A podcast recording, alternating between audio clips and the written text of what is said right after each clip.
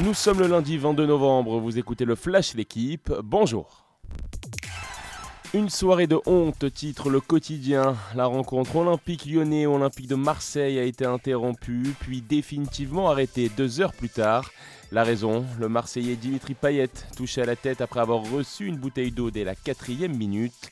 L'arbitre Rudy Buquet s'est exprimé après cette décision finale.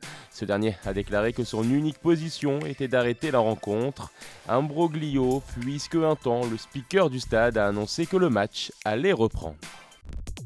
Les déclarations de l'arbitre, qui diffèrent ainsi avec celles de Jean-Michel Aulas, le président lyonnais affirme que Rudy Buquet avait bien décidé de faire revenir les joueurs sur la pelouse, puis d'avoir changé d'avis après une réaction, je cite, vigoureuse de la part des Marseillais.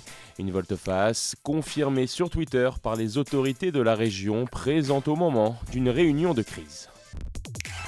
De son côté, le président marseillais dit avoir voulu toujours respecter la décision du corps arbitral et d'attendre désormais des solutions venant de la Ligue pour garantir un bon spectacle selon ses mots. D'ailleurs, sur le terrain, la bonne opération du week-end est niçoise. Les Aiglons victorieux à Clermont dimanche s'emparent de la deuxième place du classement après 14 journées. Enfin, un mot de rallye, Sébastien Ogier sacré hier champion du monde pour la huitième fois de sa carrière, une légende française célébrée en ouverture du quotidien. Le pilote de Toyota n'ambitionne pas pour autant d'aller chercher un neuvième sacre et égaler un certain Sébastien Loeb. Ogier, couronné avec trois équipes différentes, dit souhaiter lever le pied l'an prochain pour découvrir autre chose à 37 ans. Révélation en page 4 du journal.